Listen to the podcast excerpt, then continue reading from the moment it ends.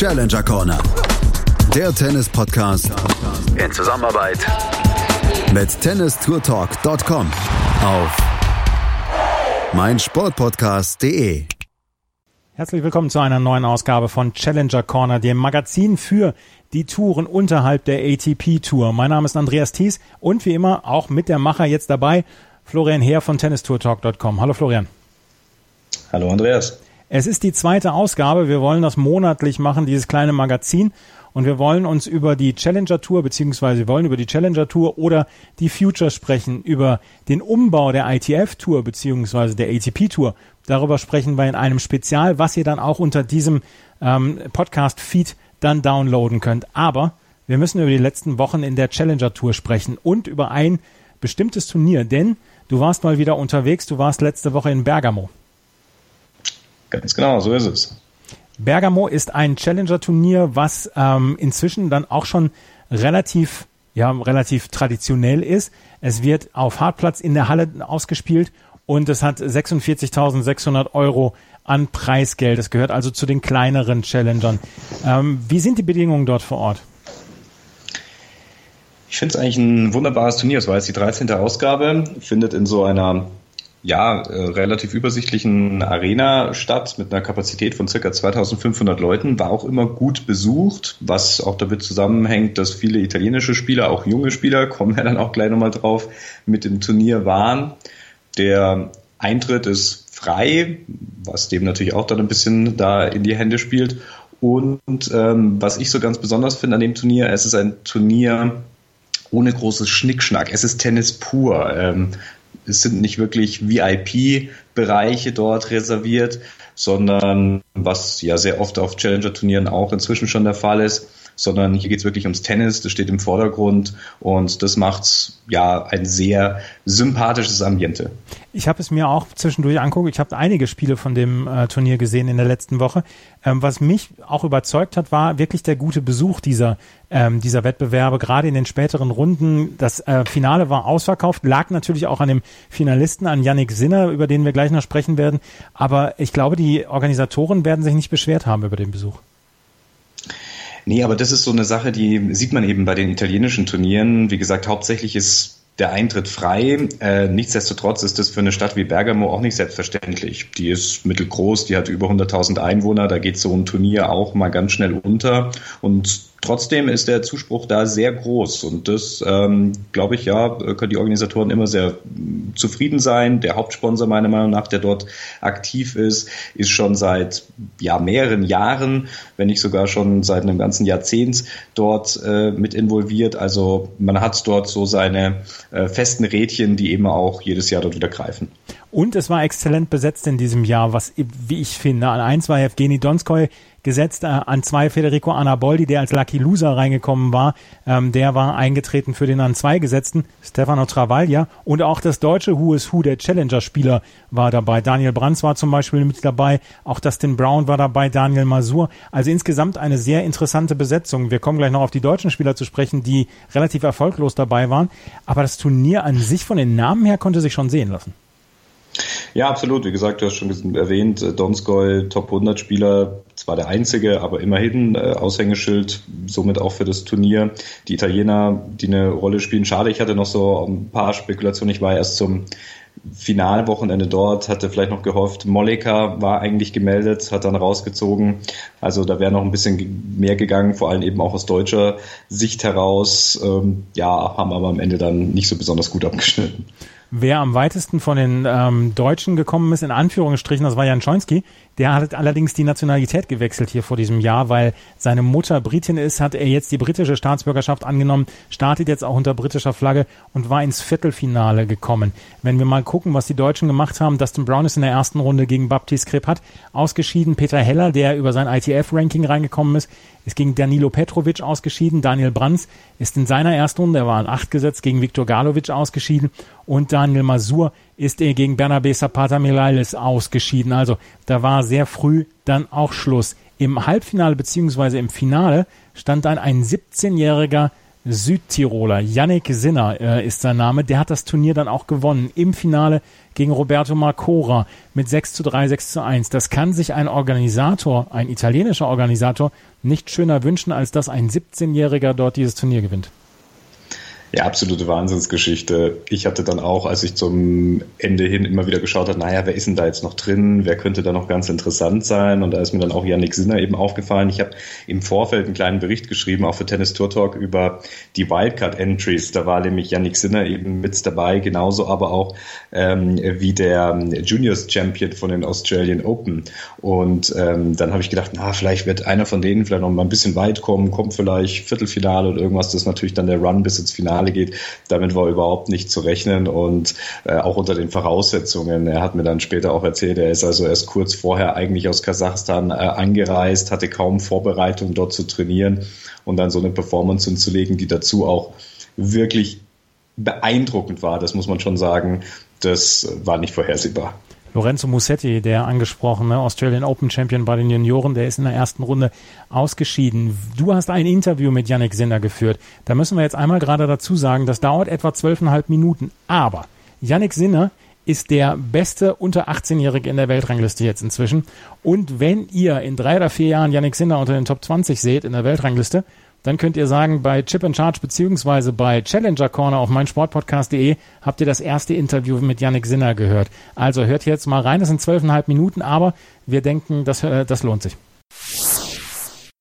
Ja, Yannick, das große Finale steht ja noch an, aber trotzdem, ähm, wenn man jetzt die letzten sieben Tage schon mal ein bisschen zurückblickt, wie würdest du die Eindrücke hier beschreiben? Ja, ich glaube, ich bin hergekommen. Es war am Anfang des Turniers ein super Gefühl. Äh, auch wenn ich nach dem Halbfinale in Kasachstan bin ich hergekommen, habe nur einmal trainiert, eine Stunde und dann habe ich gleich Turnier gespielt, den Tag darauf. Aber ja, ich glaube, ich bin sehr, sehr zufrieden bis jetzt mit meinem Turnier, auch mit meiner, mit meiner Leistung. Ich, ich habe mehrere äh, Top 200 Spieler jetzt geschlagen. Es gibt mir doch relativ äh, einen guten Einblick und ja, mal schauen, wie es halt das Finale ausgeht. Ja, schon viel berichtet, viele Rekorde gebrochen, erster Spieler geboren 2001, der in ein Challenger-Finale gekommen ist. Verfolgst du sowas? Beschäftigt dich sowas? Äh, ehrlich gesagt nicht. Nein, ich weiß nicht. Ja, ich schaue nicht so viel auf die Rekorde und, und äh,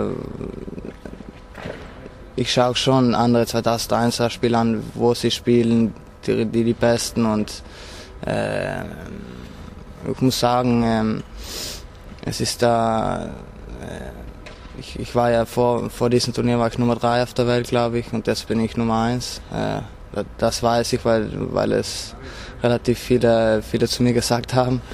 Äh, aber sonst, ich, ich schaue nicht so viel auf, auf, diese, auf diese Sachen es kam ja auch irgendwie so aus dem Nichts. Ja. Ähm, ATP Media hat mich auch nochmal an, äh, angesprochen, hat gesagt, wer ist der Junge, woher kommt der? Kannst du uns ein bisschen erzählen, ähm, wie du zum Tennis gekommen bist, was du sonst machst, wie die Trainingssituation aussieht?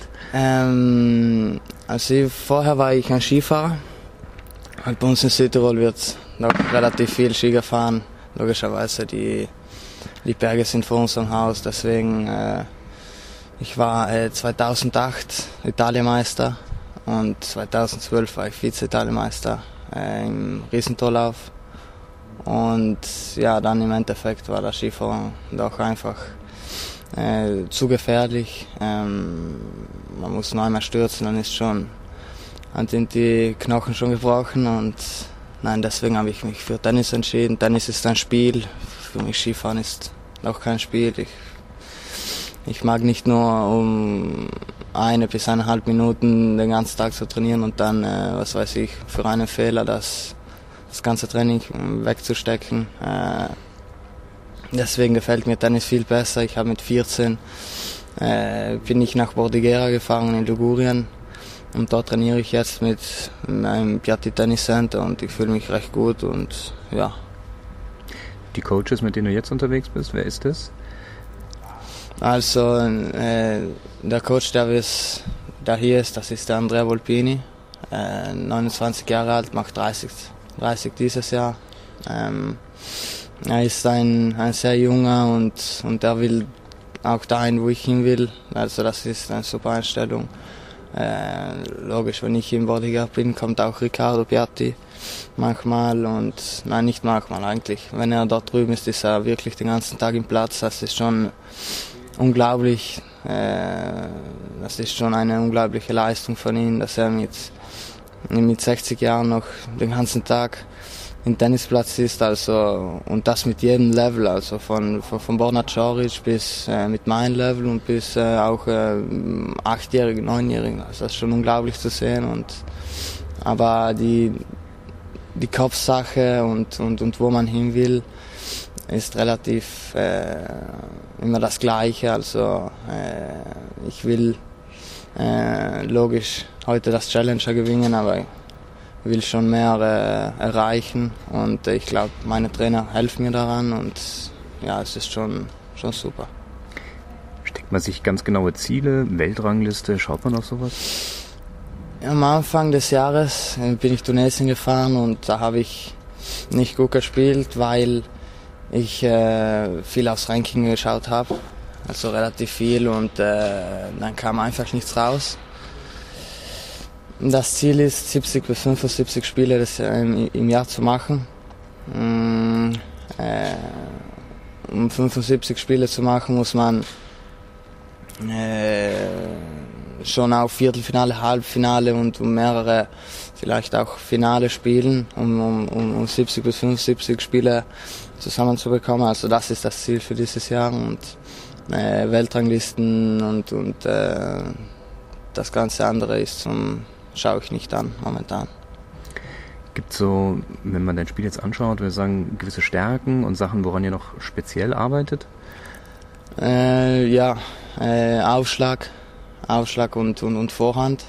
Rückhand geht relativ gut, äh, aber generell alles noch zu verbessern. Ich, äh, wir, Jungspieler müssen alles verbessern, also ein Riesenvorteil, äh, äh ein riesen äh, ist Nadal. Der, ähm, der war damals, ja, ich weiß nicht in welchem Jahr, war er Nummer 1 auf der Welt und hat noch die Vorhand äh, verbessert. Also wir müssen schon noch alles verbessern und äh, es ist auch gut, die, die besten Spiele anzuschauen und äh, ja. Stichwort Vorbilder. Ich denke mal, als Südtiroler wird Andreas Seppi auch eine gewisse Rolle spielen, oder? Äh, kennt ihr euch und mm. ähm, mal zusammen trainiert? Ja, also wir, wir kennen uns. Äh, wir haben zusammen trainiert auch manchmal, nicht viel, aber manchmal. Und äh, sobald ich klein war, da hat er das Challenge noch die immer gespielt. Da bin ich immer zuschauen gekommen und äh, ähm, und ich habe mit ihm ja schon manchmal trainiert, nicht viel, muss ich sagen. Äh, es ist ein Vorbild äh, für, für, für uns alle Südtiroler, die Tennis spielen, glaube ich. Äh, und ja, ist ein Vorbild, aber mein riesen, riesen Vorbild ist natürlich Roger Federer. Ich glaube, das ist relativ vielen das Vorbild und nein, Jetzt hast du schon gesagt, du hast Anfang des Jahres ITF-Turniere gespielt. Da gab es auch ein bisschen Veränderungen auf der Tour. Ähm, findest du, dass diese Veränderungen es euch jungen Spieler auch ein bisschen schwerer gemacht haben, vielleicht in die Turniere hineinzukommen? Und ähm, wie sehr ist man vielleicht auch auf ähm, Unterstützung angewiesen, vielleicht auch seitens des italienischen Tennisverbandes? Äh, ja, am Anfang des Jahres habe ich, hab ich die Regeln nicht kapiert, muss ich ganz ehrlich zugeben. Äh, jetzt logisch, man, man braucht länger man braucht einfach länger, weil man äh, zwei, zwei Weltranglisten hat. Man hat ITF und ATP. Äh, aber trotzdem, wenn es dank der Föderation, der, der, der italienischen Tennisverband, ist es, ist es auch super, dass sie uns unsere äh, jungen Leute unterstützen, ähm, dass sie äh, auch Musetti und Sepieri 2002, 2001 äh, sie sind einfach äh, super nett mit uns und äh, das probieren wir einfach auszunutzen, äh, damit ich auch probiere jetzt auch fast nur Challenger zu spielen, ähm, weil das Potenzial ist da und ja, mal schauen. Man gibt ja im Moment sehr, es tut sich sehr viel auf der Tour. Viele junge Spieler kommen nach vorne. Es wäre jetzt Ogier Aliassim zum Beispiel auch wieder in, äh, in Rio. Wirft man da schon mal, schiebt man auch ein bisschen auf die, schaut man da einen Blick und sagt, ah, wenn die das können, dann kann ich den Schritt auch machen? Logisch, logisch. Ähm, wir haben Anfang des Jahres, ich und Ricard und, und, und Andrea haben ähm, ein bisschen Rudolf Mollecker geschaut. Mhm. Äh, da haben wir gesehen, äh, ich bin relativ, ich sage nicht negativ von Tunesien zurückgekommen, aber war nicht sehr positiv. Äh, und habe gemeint, äh, die, äh, ich habe gemeint, die, ähm, den Schritt äh, ein bisschen länger zu brauchen, habe ich gemeint. Äh, doch dann äh, haben wir die Activity von Rudolf angeschaut und haben gesehen, er hat das Challenge auch gewonnen. Relativ von nichts, muss man auch sagen. Äh, weil er hat am Anfang des Jahres hat er gegen mir in, äh, in Griechenland 6-4-7-5 gewonnen. Und nein, man schaut sehr viel. Äh, jetzt schaue ich relativ viel äh, Agar Yassim, äh, 2000er, ist ein Jahr älter und äh, äh, körperlich ist er sicherlich schon auf. Äh, eigentlich ein Mann, muss man, muss man sagen, da muss ich auch noch viel tun, aber nein, logisch, äh, die jungen Leute sind wichtig, weil wenn man auch, äh, wenn man, wenn man weiterkommt, äh, spielt man wahrscheinlich auch mit denen und äh, logisch, es kann dir helfen, wenn man, wenn man ein bisschen ein, ein paar Matches schaut und ja, ich denke, der Belag hier ist wahrscheinlich auch nicht der, ähm, auf den du, sag ich mal, so groß geworden bist oder den du wahrscheinlich am meisten Erfahrung hast. Ich denke mal Sandblatt wahrscheinlich, oder? Wir haben Sandplatz, also ich habe früher viel Sandplatz gespielt. Äh, aber jetzt hat äh, Piatti Tennis Center hat einen neuen Center aufgemacht mit vier Hartplätzen, äh, zwei Indoor, zwei Outdoor und ja, es ist äh, ein, ein, wirklich super, super Center. Äh, wir haben jetzt relativ viel oder fast nur die letzten Jahre, also das letzte Jahr und äh, halbe Jahr relativ viel auf Hartplatz gespielt. Ist ein bisschen schneller übrigens als wie dieser. Es ist sehr ähnlich als äh, Australian Open. Auch äh, Djokovic und, und ein paar solche Leute wie äh, auch Zverev war drüben. Äh, es war auch äh, Goffin wenn es äh, in, der, in der Preparation ähm, ein bisschen regen sollte, in Monte Carlo Konditions zu trainieren, sind alle relativ zufrieden und ja. Okay, super. Vielen Dank. Danke. Chip and Charge, der Tennis-Podcast mit Andreas Thies und Philipp Jobert. Alle Infos zum aktuellen Tennisgeschehen um den Platz. Jeder Sieg gegen, gegen Roger ist sehr speziell. Am Platz. Und sie ist eine, die von der Grundlinie so viel kann, die so eine tolle Übersicht hat, aber die nie die ganz großen Höhen erreichen wird, wenn diese beiden Schläge nicht klappen. Auf dem Platz. Vor die Füße von Sosa, dessen Rückhand landet, Longline im Netz, Einstand. Chip and Charge. Auf meinsportpodcast.de. Ja, 17 Jahre alt, macht einen sehr sympathischen Eindruck jedenfalls vom Hören. Ja, ein ruhiger Typ, wirkt so ein bisschen introvertiert, aber mit ganz klaren Zielen, was er da eben auch sagt. Er hat ganz klare Vorstellungen. Ich habe ihn vor dem Finale äh, bei seinem letzten Training in der Arena getroffen. Sein Coach war da eben auch mit dabei. Der hat dann auch so nach zehn Minuten dann schon mal so ein bisschen so auf die Uhr gezeigt und gesagt, ja, jetzt ist dann weiter, jetzt geht dann auch wieder Fokus auf das Finale, was ja auch verständlich ist. Und ähm, ich glaube, der Junge kann auch wirklich seinen Weg machen. Er gehört halt so zu dieser Generation dieser neuen Spieler, die ja so ein bisschen schlaksig groß daherkommen, Meter 90 groß, ja ist er ungefähr. Und ähm, aber auf der anderen Seite halt unglaublich beweglich sind natürlich auf dem Platz. Ja, also ähm, da stimmt die Kombination einfach. Er stand auch immer wieder irgendwie gut zu den Bällen und konnte dadurch eben auch äh, die dementsprechenden gute Schläge dann auch bringen. Und ich glaube, da ist, wenn die einigen dann noch an den einen oder anderen Stellschrauben dort gearbeitet wird, richtig viel drin für den. Wir haben vier Spieler unter 18 Jahre im Moment in der Weltrangliste, in der ATP-Weltrangliste. Yannick Sinner ist jetzt durch diesen Sieg auf Platz 324 eingestiegen in dieser Weltrangliste. Chun Zin Seng aus ähm, Taiwan ist auf Platz 449, Brandon Nakashima, 17-jähriger US-Amerikaner auf Platz 527 und Jack Draper, der Brite, auf Platz 557. Den haben wir letztes Jahr dann auch schon mal in Wimbledon gesehen äh, bei den Junioren. Vier Spieler gibt es im Moment. Yannick Sinner ist der erste äh, unter diesen Vieren unter 18-Jährigen. Jetzt lässt sich wenig vorhersagen, ähm, was aus dem jungen Mann werden kann. Aber er hat ja auch ziemlich klar bekannt gegeben, er möchte da weiter arbeiten und er möchte weiter nach vorne kommen.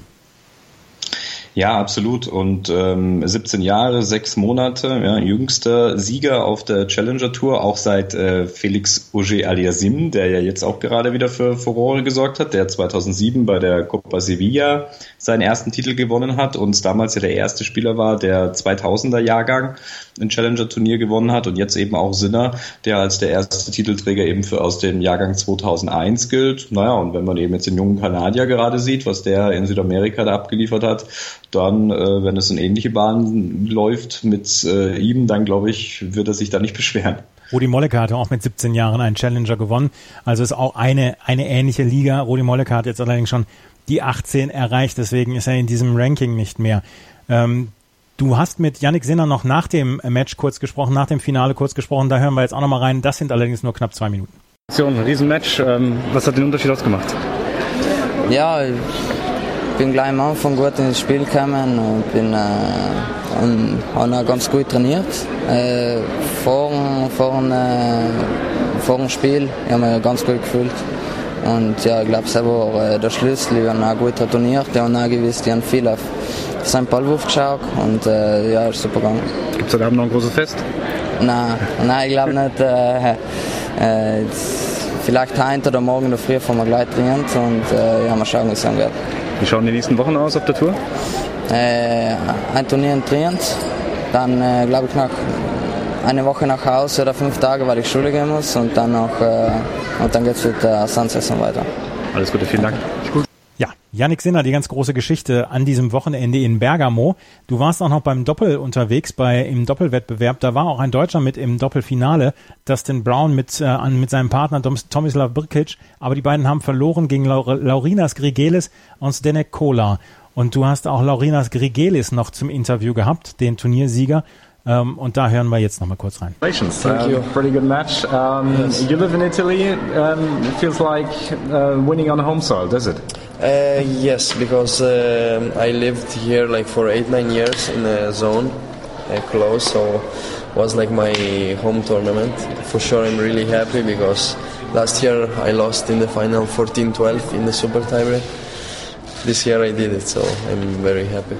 What made the uh, what made the difference in the end in today's match? What would you say? Um, I think that we like we believe like that we can win and to play every point, even when we were like 5-4, 40-0 down in the second set. So we just try to win every point, and uh, in the end we come back. I think maybe in the end we had more energy like a team, so you play for one two points when there is a double. So today we won them, and uh, it was a great win because Dustin and Birkic they play a very good double, and uh, I think was the toughest doubles this week. Laurinas Grigel ist auch so einer von denen, wo man sagt, das sind die Journeymen der äh, ATP Tour. Die sind immer so um die 250 bis 300 in der Weltrangliste, sorgen bei den Challengern für volle Felder und ansonsten sieht man sie maximal im Davis Cup.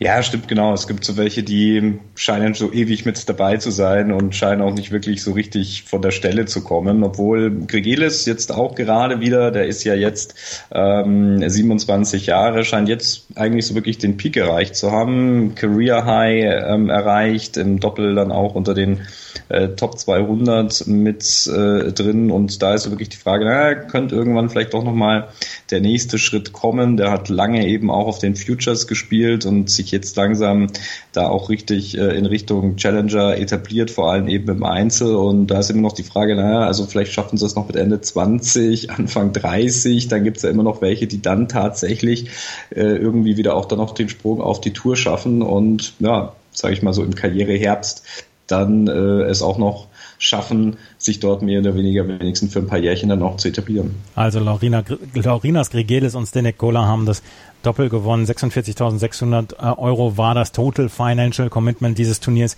in Bergamo. Kann man insgesamt sagen, war ein guter Erfolg. Ja, es war vor allem eben auch noch ganz toll, dass da eben noch eine ganz gute Geschichte bei rauskam, ja. ja. weil das war nicht unbedingt absehbar, wenn man dann am Ende vielleicht nur noch vier Italiener hat, die alle so ja Mitte 20, Ende 20 sind, ähm, dann ist das meistens dann auch nicht so besonders attraktiv, aber das äh, hat dann natürlich schon ein bisschen äh, in die Karten gespielt. Ja. Ähm, das Turnier in Bergamo wurde dann von Yannick Sinner also gewonnen. Wir haben allerdings, wenn wir auf die Challenger-Turniere des, Let des letzten Monats zurückgucken, haben wir sehr viele interessante Einzelsieger gehabt. Wir haben zum Beispiel in Chennai in Indien hatten wir Corentin Moutet, den Französen, Franzosen. Wir hatten in äh, Budapest Alexander Bublik, ähm, der das Turnier gewonnen hat. Wir haben Hugo Imbert in Cherbourg gehabt. Hugo Imbert, der letzte Woche in Marseille für Furore gesorgt hat. Wir haben James Duckworth, jemanden als Rekonvaleszenten, der früher mal weiter oben in der Weltrangliste war und sich jetzt auch versucht, wieder zurückzukämpfen. Und wir haben mit Yannick Sinner einen Shootingstar dann. Bublik, Moutet, Imbert, Sinner, das ist ein ziemlich guter Querschnitt aus den Spielern, die so in den nächsten Jahren die Top 50 bis Top 100 bevölkern können. Vielleicht im Fall von Übung im Bär und von Sinner dann auch noch äh, die größeren, höheren Plätze. Ja, Humbert ist so ein ähnlicher Fall. Den habe ich letztes Jahr in Ortisei zum ersten Mal gesehen. Da hat er auch das Turnier gewonnen. Da war ich da und äh, aber auch sehr beeindruckend auf einen sehr, sehr schnellen Belag. Auch großer, schlachsiger Spieler. Auch dieses, genau was ich vorher gesagt habe, entspricht dem eigentlich diesem, diesem Spielertypus auch und glaube ich auch absolut die Anlagen, dort sehr weit äh, nach vorne zu kommen. Die anderen zwei, so Alexander Bublik, Corentin äh, Motet, Spieler, die von Charakter her als auch sehr extrovertiert gelten, während die anderen beiden Sinner ähm, Humbert eher so ein bisschen die ruhigere Fraktion sind, sind die anderen beiden ja so mehr so die Crazy Guys, könnte man schon ein bisschen sagen. Also sehr, ähm, sehr extrovertiert auch auf dem Platz, wie sie auftreten. Äh, und ähm, da ist natürlich dann immer so auch ein bisschen Wundertüte, wenn die auf den Platz kommen, was passiert dann am Ende. Ja? Talent ist ohne, Fra ist ohne Frage da, äh, aber äh, können sie es am, auf dem Platz dann auch tatsächlich bringen, können sie es umsetzen, ja? vom Kopf her, das ist eben auch die Frage, während wo ich glaube, dass Humbert und ähm, Sinner dort auch äh, schon wirklich auch äh, von der Ausrichtung her mental vom Kopf her doch, glaube ich, sehr weit sind, während die anderen, glaube ich, noch so ein bisschen den Fokus auch suchen müssen. Aber ohne Frage alles äh, vier Spieler, die das Potenzial haben, dort in den nächsten Jahren absolut in den Top 100 zu stehen, keine Frage. Publik habe ich vor knapp zwei Jahren in der ersten Runde in Wimbledon gesehen und habe gedacht, wow, der Junge wird sehr, sehr schnell die Weltrangliste hochschießen und er hat im Moment so ein bisschen stagniert, aber das sehen wir auch bei anderen Spielern und wir können mal gucken, was in den nächsten zwölf Monaten dann auch mit einem Spieler wie Alexander Bublik passiert. Während wir hier gerade aufnehmen, läuft im Indian Wells ein sehr, sehr interessantes Challenger, die Oracle Challenger Series. Dort hat ähm, haben die Organisatoren dann gesagt, wir müssen mehr noch Spielmöglichkeiten dann auch für die amerikanischen Profis haben und wir müssen hochbesetzte Turniere haben, beziehungsweise gut besetzte Challenger-Turniere, um einfach auch die Spielmöglichkeiten für unsere Jungs so zwischen 100 und 200 in der Weltrangliste ähm, dann bringen. Und dort ist ein wirklich sehr, sehr gut besetztes Turnier. Äh, Kyle Edmund ist da zum Beispiel an eins gesetzt, Philipp Krajinovic, Radu Albot, ähm, Jewgeni Donskoy, auch Yannick Maden aus deutscher Sicht. Das ist schon nicht mehr das pure Challenger, was wir da sehen. Das könnte auch bei einem 250er Turnier auflaufen, das Feld. Ja, das wirkt schon äh, eine Klasse größer, auch von der gesamten Aufmachung her, die man dort eben auf den Weg gebracht hat. Also die äh, Turniere in den USA sind dann auch sehr unterschiedlich. Da gibt's auch klassischerweise eben die, die in äh, Universitäten stattfinden, mehr oder weniger auch wiederum unter Ausschluss der Öffentlichkeit. Es gibt äh, Turniere, die so in alten, traditionellen Tennisclubs dann auch stattfinden und eben seit letztem Jahr auch diese äh, Oracle Challenger Series, die ähm, seit 2017, äh, glaube ich, bereits schon existiert und eben die Idee ist hier, wie du schon gesagt hast, die US-amerikanischen Spieler dort auch eine Plattform zu geben, sich dort äh, zu äh, etablieren und eben als Vorlauf gilt dann auch für das, was dann ja eben kommt äh, in puncto in Indian Wells, äh, BNP Paribas Open, die dort eben stattfinden, ähm, wo es dann eben auch eine äh, Wildcard äh, gibt, die dann eben in diesem ATP Masters Turnier dann äh, auch äh, eingesetzt werden kann. Mhm. Das sind die Challenger-Turniere. Das äh, verlagert sich jetzt in den nächsten Wochen erstmal so ein bisschen auf den asiatisch- bzw. amerikanischen Markt. Da dann auch die ähm, ATP-Profis dann in, auf den ähm, oder in den USA sind. Der Südamerika-Swing war dort jetzt gerade. Da gibt es dann jetzt zum Beispiel ein äh, Turnier in Santiago, Chile. In Phoenix, Arizona wird es eins geben. Auf dem asiatischen Markt werden wir eins in äh, Zhuhai sehen, eins in Shenzhen. Drummondville in Kanada ist mit dabei. Also das Challenger-Geschäft verlagert sich jetzt so ein bisschen in die USA beziehungsweise auf den amerikanischen Kontinent und auf den asiatischen Kontinent. Was ist denn dein nächster Plan, dein nächstes Turnier? Weil die 15.000er und 25.000er Turniere, die bleiben ja hier in der Ecke. Ja, genau. Ich werde in Mitte März jetzt dann anfangen, den Istrian Swing mal wieder zu besuchen. Eine Sache, die ich in den letzten Jahren immer sehr gerne gemacht habe, also in Kroatien unterwegs zu sein, die ITF-Turniere uns dort anzuschauen. Auch das ist ein bisschen weniger geworden äh, innerhalb der letzten Jahre. Da gab es in der Regel immer so vier Turniere, die am Stück stattgefunden, äh, stattfanden. Und ähm, da werde ich jetzt dann dieses Jahr wohl in Porridge mal aufschlagen und mal schauen, wie dort die neue ITF World Tennis Tour dort auch aufgenommen wurde. In Porec ist das erste Turnier vom 11. bis zum 17. März, dann ist in Rovinj ein Turnier vom 18. bis 24. März und dann nochmal in Opatia in äh, Kroatien. Also das sind drei Turniere hintereinander, die dann auf der 25.000, nee, 15.000er Turnierserie sind.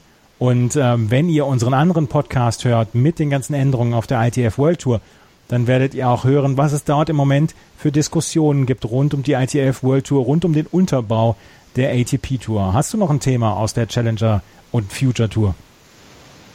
Ich glaube, die wichtigsten Dinge haben wir gesagt, oder? Sehr gut. Dann sind wir mit der Sendung für heute schon wieder am Ende. Das war die Challenger Corner und hört den Parallel-Podcast quasi noch dazu. Also unser, unseren Podcast darüber, über die ganzen gesamten Änderungen auf der ITF World Tour, weil dort gibt es im Moment sehr viele Diskussionen und sehr viel Streit.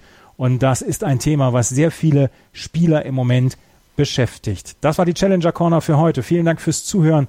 Bis zum nächsten Mal. Auf Wiederhören.